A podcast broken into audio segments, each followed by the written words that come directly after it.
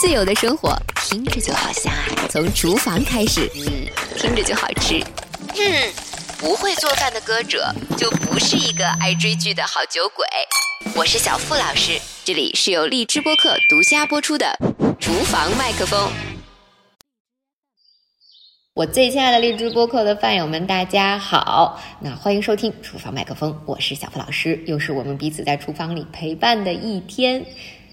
咱们今天回到老规矩，边做边聊，做一个非常好吃的下午茶，热量没有那么高，而且还挺顶饱的。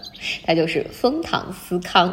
那用枫糖做的热量没有那么的高，原因是什么呢？我们一会儿聊的时候再说起来。现在呢，我先把要称量的这个克数和做法给大家说一下。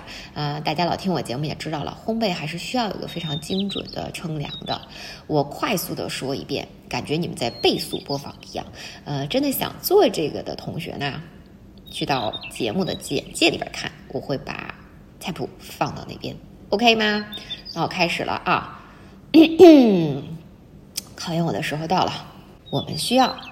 低筋面粉两百克，泡打粉五克，盐两克，黄油六十克，枫糖浆二十五克，淡奶油十克，牛奶九十克。先把你的低筋面粉、泡打粉提前过一下筛，然后放上两克的盐，还有从冷藏里面拿出来的黄油。那个黄油记得给它切成小丁儿，和你的面粉用手给它搓的有点像杏仁粉，就是有点沙子感觉的那种感觉。然后往里面放上枫糖浆、淡奶油，还有牛奶。这时候用刮片也行，用手也行，给它搓成一个面团，包上你的保鲜膜，放到你的冰箱里边冷藏三十分钟。同时间预热你的烤箱两百度，拿出来之后，把你的饼饼擀成十八厘米左右的圆。然后切成三角形也行，或者把它弄成六到八个面团，随意你自己的喜好，在上面刷上蛋液，推到你预热好的烤箱里边，先搞个十八分钟，看一下有没有上色。如果上色了，给它盖上你的锡纸，再烤个两分钟就可以了。哎呦我的妈呀，说相声不容易呀！好了，我们现在可以开始聊天了。应该说什么来着？对我们为什么要用蜂糖？那。枫糖是从哪里来的呢？当然是从枫树里边来的了。嗯，枫树的树干里边，它其实是含有大量的淀粉的。那到了冬天的时候呢，这些淀粉它就会变成蔗糖。天一暖，它就会变成非常香甜的树叶。呃，不是叶子叶啊，是叶枝枝叶的那个叶。那枫糖呢，它自己虽然含有非常丰富的矿物质，还有有机酸，但是热量其实是比蔗糖啊、果糖啊、玉米糖啊。都是要低的，而且呢，它里面含的这个钙和镁的成分也是比其他糖类要高很多的，所以它其实对于那种比较虚弱一点的那种身体的体质，或者是需要营养的人，比如小孩儿、老人、生命之中的或者生命之后在康复期的人，它是有非常好的补充营养、均衡营养的这样的一个作用的。那虽然它糖分的含量没有蜂蜜和砂糖高。那也就是说，它其实没有那么甜，但是呢，它里边有的这个锰和锌呢，哎，又比食糖好。尤其它里面因为有那个天然苯酚，呃，对糖尿病比较了解的人可能知道啊，因为爸爸是我爸爸是糖尿病嘛，因为它的这个胰岛素里面就有这个成分，所以它的这个天然本分呢，它是对糖尿病还有心脏不好的人其实是很好的。再加上蜂糖嘛，它就纯天然，也没有色素，所以。其实你买这一罐不用担心吃不掉它，基本上你给它放到家里，就是可以代替所有的糖或者蜂蜜，可以拿来烘焙啊，呃，咖啡里如果你喜欢加糖啊，红茶啊，或者是你就想拿它来炒菜，是完全没有问题的，可以替代糖。嗯，那国内我现在反正。看代购啊什么的，是没有看到他们最高等级的那个 A A 级的蜂糖的，嗯，但是有 A 级的，所以大家可以去买 A 级的。再往下两个级别，我觉得就就可以不用推荐了。对，然后呃 A 级的呢，它的味道闻起来其实是。香甜型的，那么再往下的味道呢？第一，它的颜色就呈呃琥珀色了，就相对比较深一些。第二，它的味道就比较浓烈一些。其实可能拿来多用途，它就有点不大合适了。嗯，所以大家如果要是去购买采购的时候，可以看一下它的标准，买个 A 级的，我觉得就可以。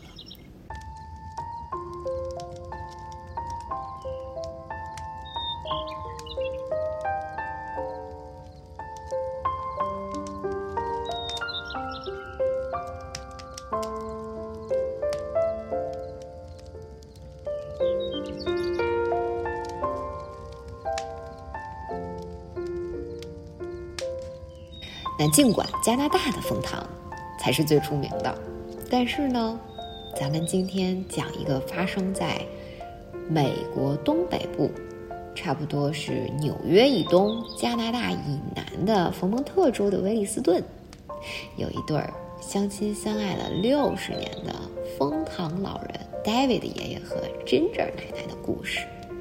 他们呢，用自己的一生建造了一个属于自己的。甜蜜糖屋，不仅仅是这个枫糖浆，而且呢，也是他们两个人自己的爱情故事。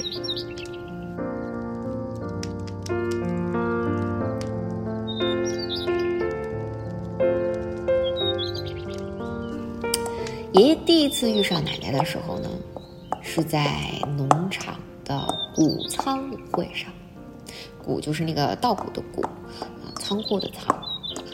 当时爷爷对奶奶一见钟情，但是奶奶呢，其实喜欢的是他的朋友，不是他。那爷爷那时候就在想，哎呀，我得加把劲儿啊！可是他又必须得去国民警卫营地，所以呢，他就只好在那边持续不断的给奶奶写信追她。奶奶后来就说，他当时给我写的那些信吧，还真挺让我对他另眼相看。那时候就在想。那就试试呗，不管结果怎么样，看看再说。就这样呢，一天一天，爷爷就一直等着奶奶。等到奶奶高中毕业的那一天，爷爷跟奶奶求婚了。他们俩结婚的那一年呢，爷爷二十四岁，奶奶十九岁。爷爷说，他从小就被周围的人说自己不会表达呀，不善社交啊。但是奶奶呢？替他说了所有的话，交了所有的朋友。奶奶说呢，她是深知爷爷不大会表示自己的感情的，但是她觉得他非常的坚韧，而且很勇敢，会是他一生能够依赖的强壮的肩膀。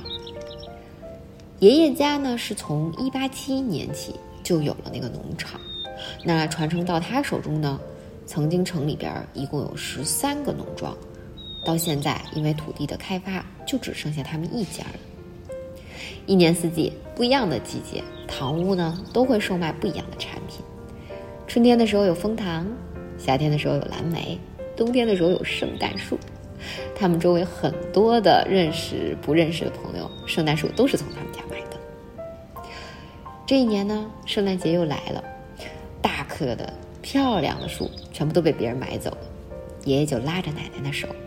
一边拉着他的手，一边拉着一个，大家见过那种滑雪的时候，有大人会牵一根小绳儿，然后小绳下面是一个可以滑雪的那种小拉车，小朋友可以坐在那上那种小车。爷爷另外一只手就拉着那样的一个小车，说：“漂亮的小女孩，你想要哪棵树？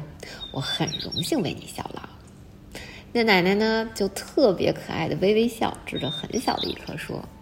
我想要这颗小的，旁边的看起来稍微有点大。这个呢，我这么看还有挺多缝隙能去摆那些装饰品的。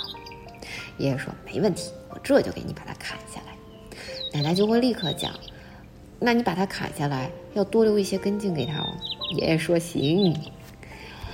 然后爷爷就会用我刚才说的那个滑雪的小拉车，拉上那棵小小的圣诞树，一边拉着小。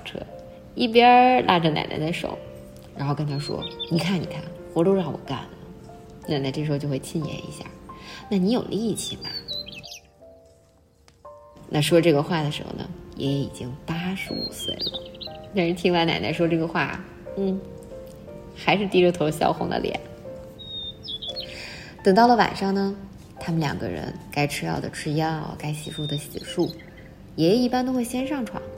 紧接着，奶奶就会爬上来，先跟爷爷拥抱一下，爷爷就会说：“好啦，我的小姑娘，你现在要乖乖听话啦，别从床上翻下去哦。”紧接着，两个人就会分别从自己的床头柜那边拿出一本书，一边各自读书，一边把两只脚搭在一块儿，时不时呢还会彼此拍一拍对方的手跟腿。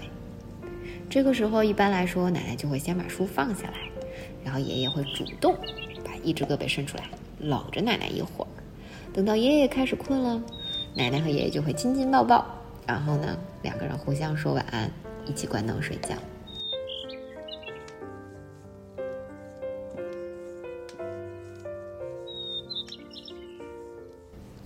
爷爷跟奶奶有六个子女到现在呢他们已经把农场转交给了自己的大儿子也开始正式规划自己的退休生活。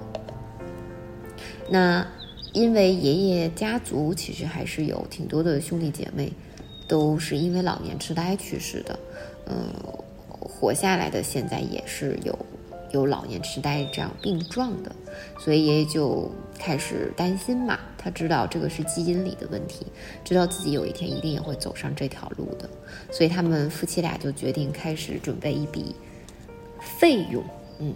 就是去处理安顿自己的身后事的费用，包括变卖一些财产呀，然后包括一些火葬的费用啊、墓地的费用啊。那他们也开始准备着手去好好的修改一下自己的遗嘱，安排自己的身后事。因为奶奶就说她不希望她的孩子们都为了他们的身后事感到很有负担，尤其她觉得万一要是我们走得很意外、很突然呢？所以爷爷跟奶奶就开始坐在一起去算，哪些是他们日常必要的支出，哪些是不必要的。比如说，呃，不能够删减的一定是他们长期的这个护理嘛，因为毕竟上年纪了，长期护理是需要的。呃，饮食起居是需要的，但是呢，他们会变卖一些不再用到的家里的物品。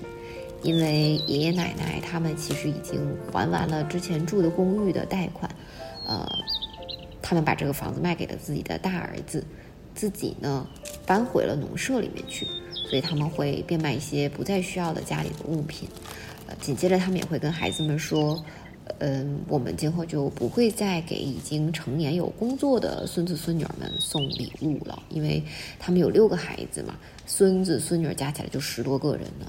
那他们也计划就不再进行那种很远很长距离的旅行了。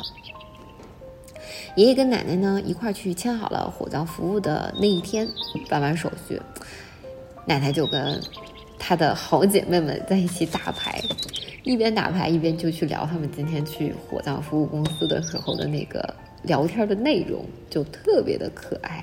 奶奶就神秘兮兮的说：“哎，姐妹们，你们知道吗？”火葬服务公司的办事员说了，我们可以不在他们那边买骨灰盒，要是喜欢的话，我们可以去圣诞商店里买一个自己喜欢形状的容器。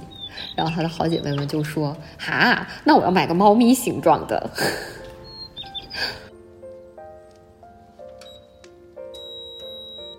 那奶奶决定呢，她跟爷爷的骨灰是要分开埋葬的，因为奶奶说。她很早之前就自己和父母一起买了一块小的土地，她想要回到自己生命开始的地方。至于说他是埋在父母的旁边还是父母的后面，他就跟爷爷开玩笑说：“我死了就是你的事儿了啊，你来决定啊。”你们听听，明明奶奶比爷爷要年轻许多，但是呢，她还是很依赖爷爷。那爷爷自己呢？一方面很尊重奶奶的选择，另外一方面就说：“那我就把我的骨灰埋在自家枫树林的对面的土地上，这样的话呢，他就可以每天都看着自己最喜欢的枫树了。”奶奶说：“虽然我们的骨灰不在一起，但是每一次等到北风吹起的时候，David 就会来看我；而风向反方向吹的时候呢，我就去看他。”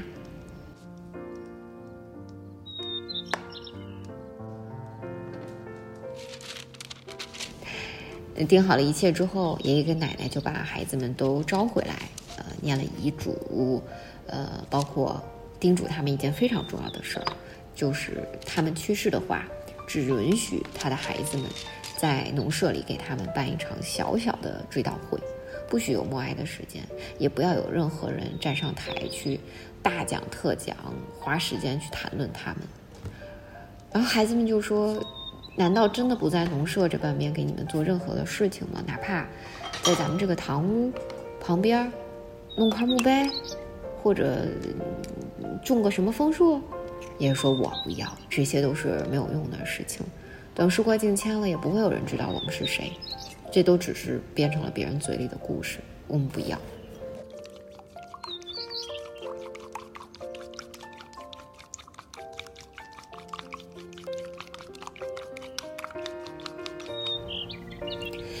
那爷爷跟奶奶呢，把他们一直居住的公寓不是已经付完房贷卖给了大儿子吗？咱们算一算啊，呃，爷爷奶奶都已经这个年纪，他大儿子也挺不小的年纪了啊。但是大儿子在这个时候找到了爱情，呃，有了未婚妻。那他这个未婚妻呢，跟奶奶是同一个地方的人。那未婚妻就问奶奶：“哎，我这个时候才嫁过来，你们会不会有一种感觉，我是来抢占你们的果实的？”奶奶就说：“怎么会？你是发生在我儿子身上最美好的事情啦！”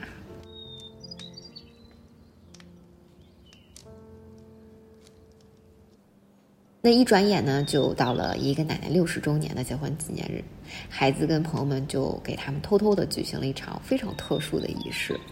为什么呢？因为他们两个婚姻的前十年其实是没有能够有机会进行正式的婚姻登记跟仪式的。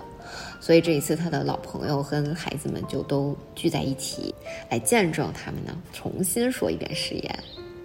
等到离开孩子们以后呢，爷爷跟奶奶就手牵着手到另外一个城市做一个短小的蜜月旅行。到了晚上，奶奶还是躺在爷爷的怀里，爷爷还是伸出一只胳膊，另外一只胳膊手里拿着遥控器看着电视，奶奶就躺在他的胸口说：“哎呀，真是感叹呀。”我都不知道咱们怎么走到了今天，养了那么多孩子，还维持着家里的农场。朋友们就说：“你们两个在一块这么久，真应该给你们发个勋章。现在哪还找的人这样？”奶奶说：“我们可不想要勋章，我们只希望我们身体健康。”所以经常就有人问说：“哎呀，那你们俩婚姻秘诀是什么呢？”奶奶就想，其实很有意思的事儿是。我们其实独立生活的时间更久，我呢忙着怎么拉扯孩子、照顾家里头，他呢就忙着怎么样去把农场的工作做好。那时候爷爷还养很多很多的牛，不是只有蜂糖哦。所以奶奶就说，两个人能在一块儿的时间特别的少，正因为少，能在一起的时候就觉得特别的特殊跟美好。同样的问题你要去问爷爷呢，爷爷就说。我们俩没有解决不了的事儿，要是有事儿了，我就亲亲他，抱抱他，特管用。反正没有一两天过不去的事儿。那到了今天呢，爷爷跟奶奶也还是这样，既各有各的生活，自己的爱好，但是又尽量多的守在一起。比如说，奶奶去游泳的时候，爷爷就在自己的拼图桌上拼图；奶奶要是跟姐妹们打牌呢，爷爷就自己在房间里读报纸，睡午觉。大儿子跟未婚妻结婚的那天呢，奶奶亲自去地里摘了好多漂亮的向日葵，装扮了整个农舍、婚桌，大家都在一块照相，爷爷跟奶奶还是拥抱在一块。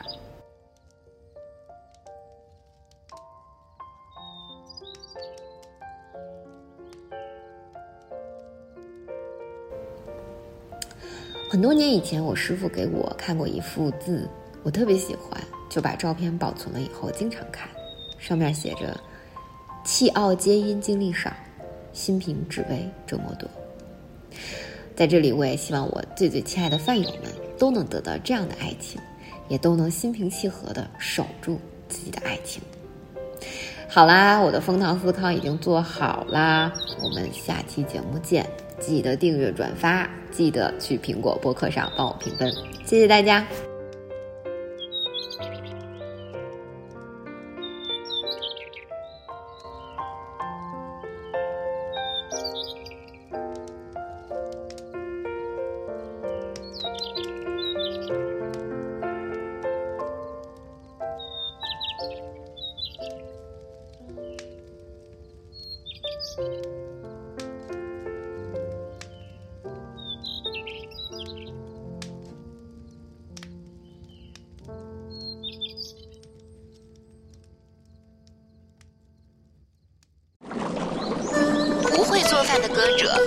不是一个爱追剧的好酒鬼。